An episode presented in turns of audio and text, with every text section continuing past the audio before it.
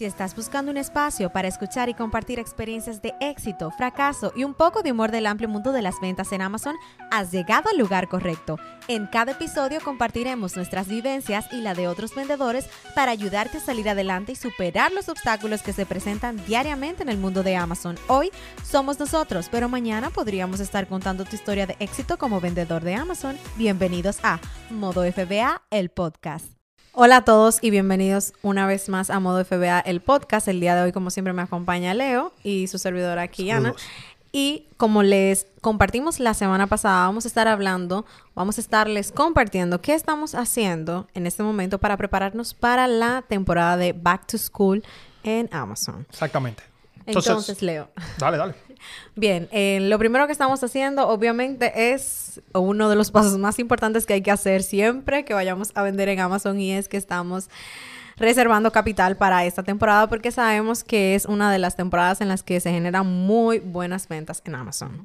Y luego de eso seguimos con... No, está, buena eso, de hablar de primero de eso, porque muchas personas piensan como que, oh, eh, son, ustedes son millonarios, tienen muchísimo dinero, pero básicamente todo nuestro dinero está invertido en el negocio, comprando más inventario, entonces siempre tenemos que planificarnos cuando vienen temporadas como esta. Así, lo mismo pasa cuando viene eh, diciembre y noviembre, el Q4, el, último cuatrimestre, así que Claro, hay que planificarse, hay que tratar de saber cuándo tú vas a acelerar un poquito, cuándo mm, quitar el pie del acelerador y frenar un poquito. Y eso es lo que estamos haciendo ahora, nos estamos preparando para el back to school. Aparte de eso, de que estamos, no estamos siendo tan agresivos en este momento para prepararnos y ser súper agresivos cuando llegue esta temporada, algo que también estamos haciendo es que estamos revisando cuáles son las marcas que más las personas compran. Nosotros no tenemos niños, no sabemos como que, oh, eh, la mochila tal, pero sí podemos investigar. Entonces, en eso estamos, estamos investigando. Que en estos días alguien le, preguntó en un curso que estábamos haciendo a una persona de que si importa mucho eh, la marca de, de, digamos, de las mochilas. Y esta persona estaba diciendo que cuando hay ese hype, que todo el mundo está comprando mochilas, quizás no importa tanto, pero de todos modos hay personas que tienen sus marcas predeterminadas que le gustan, no sé, las marcas Nike o Young Sport. Así que, exacto. Así que estamos en el proceso. Si tú también estás escuchando este podcast y estás también quieres prepararte, te pedimos y que sigas Tú puedes hasta buscar en Google cuáles son las marcas de mochila o, no sé, de cuadernos que más las personas buscan cuando van a comprar los útiles escolares. Exacto, porque back to school, el regreso a clases no es solamente mochilas. Hay más cosas que se venden eh, de una manera incrementada en esa temporada. Incluso eh, aquí en los Estados Unidos, como los niños no utilizan ningún tipo de uniforme, entonces también hay algunas ropas en específico que los padres buscan.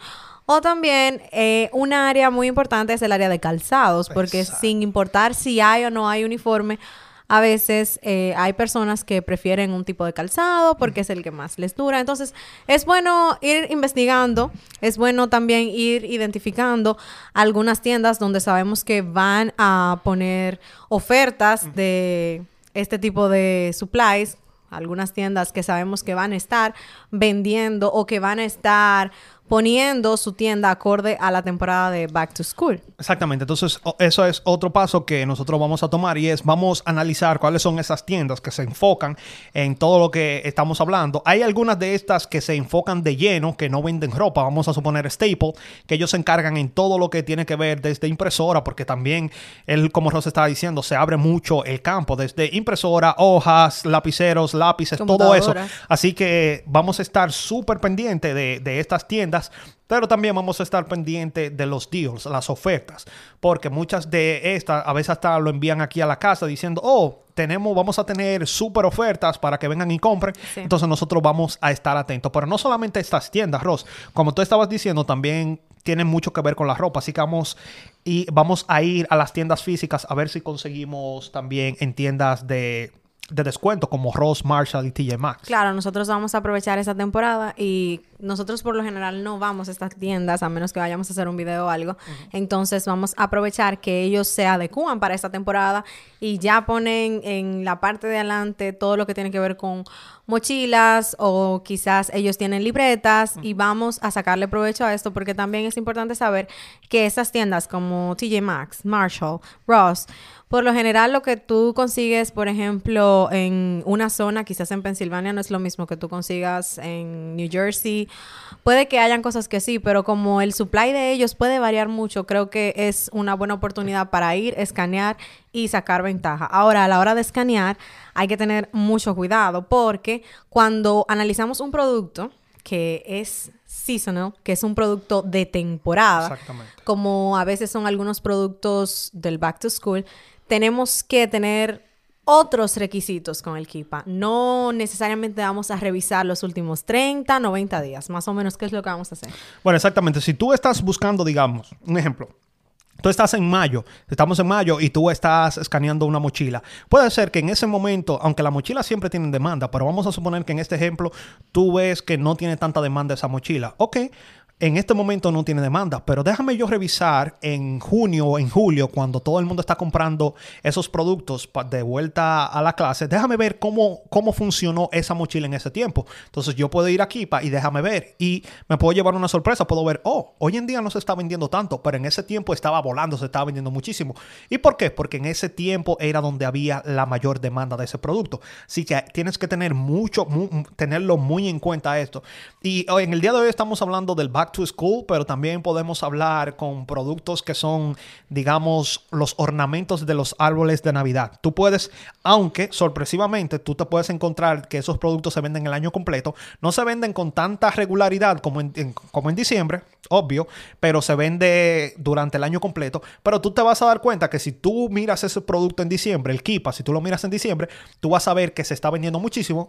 Y si tú lo miras en febrero, tú quizás vas a ver que se vende de vez en cuando, pero no va a tener la misma demanda. Así que tienes que tener mucho cuidado cuando tú analices un producto por eso es que también es bueno identificar, y voy a tocar este punto para las personas que siempre están aquí con nosotros, eh, tienes que tener mucho cuidado con el ranking de un producto en Amazon. El ranking es solamente una fotografía que tú estás viendo del momento. Tú puedes ver un producto ahora mismo que tiene un ranking en 200 mil y tú dices, este producto no sirve, no se vende, pero Puede ser que en este momento no se, no se esté vendiendo, pero tú tienes que mirar cómo se ha comportado en el, historial de este producto, cómo se ha comportado en el pasado, para tú poder tomar decisiones que te vayan a ayudar en el futuro. Así que mucho cuidado, escaneo un producto, escaneo un cuaderno, una libreta, un lapicero, déjame yo mirar cómo se estaba moviendo ese producto en julio del año pasado para yo tomar una decisión más informada. Claro, es súper importante saber esta, este pequeño detalle acerca de los productos de temporada. Y como ya tú les explicaste, no solamente son los productos para el back to school, hay muchísimas temporadas, por ejemplo, para mencionarles algunas y que la tengan ahí en mente, para Valentine's Day, San Valentín, para Halloween, para Navidad. Entonces, hay productos. Hasta, noviembre. ¿Te acuerdas cuando vienen los, los Spice? sí, para, exacto, el pumpkin spice, cuando viene el otoño. Entonces, tenemos que saber que es distinto el análisis que vamos a hacer con estos productos. Los productos que son seasonals, que son productos de temporada, tenemos que revisar el KIPA con otra perspectiva para poder tomar mayor ventaja del tiempo en el que ellos más se venden. Exactamente. Ahorita también hablamos de las tiendas físicas que eh, nosotros casi no vamos, pero cuando llegan temporadas como esta que podemos tomar ventaja, lo, lo vamos a hacer porque cuando estamos comprando en línea, todo el mundo tiene como quien dice acceso al mismo inventario.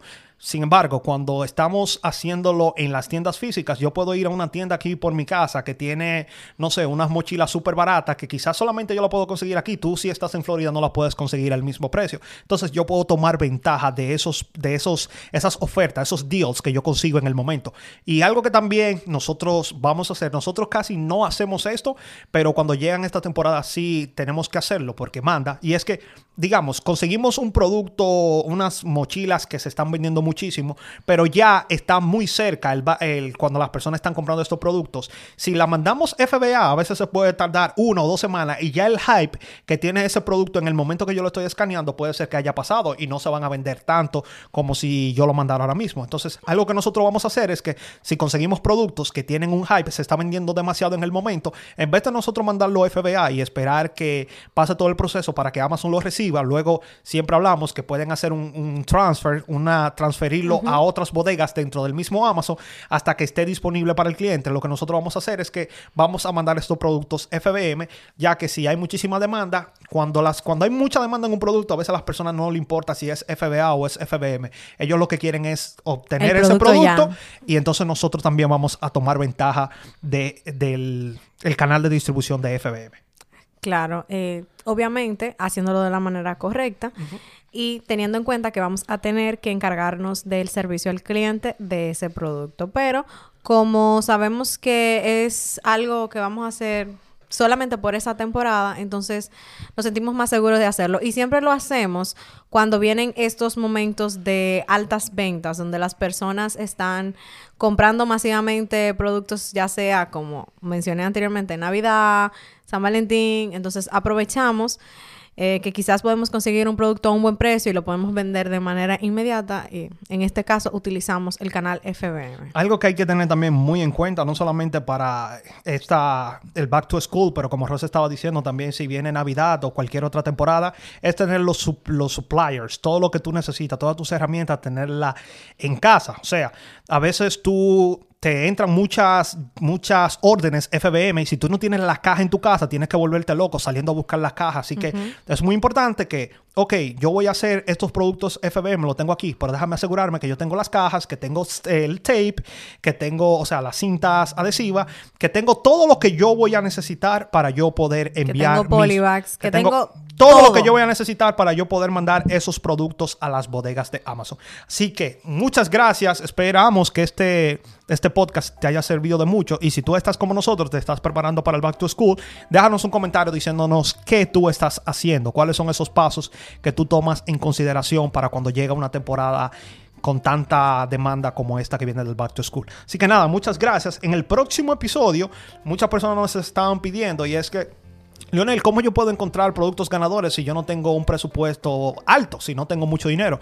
De eso vamos a hablar, de las estrategias y los puntos que tú tienes que tomar en consideración si tú estás buscando productos ganadores pero no tienes mucho dinero. Así que nada, muchas gracias por escuchar el podcast, por ver el video y nos vemos en una próxima. Bye. Chao.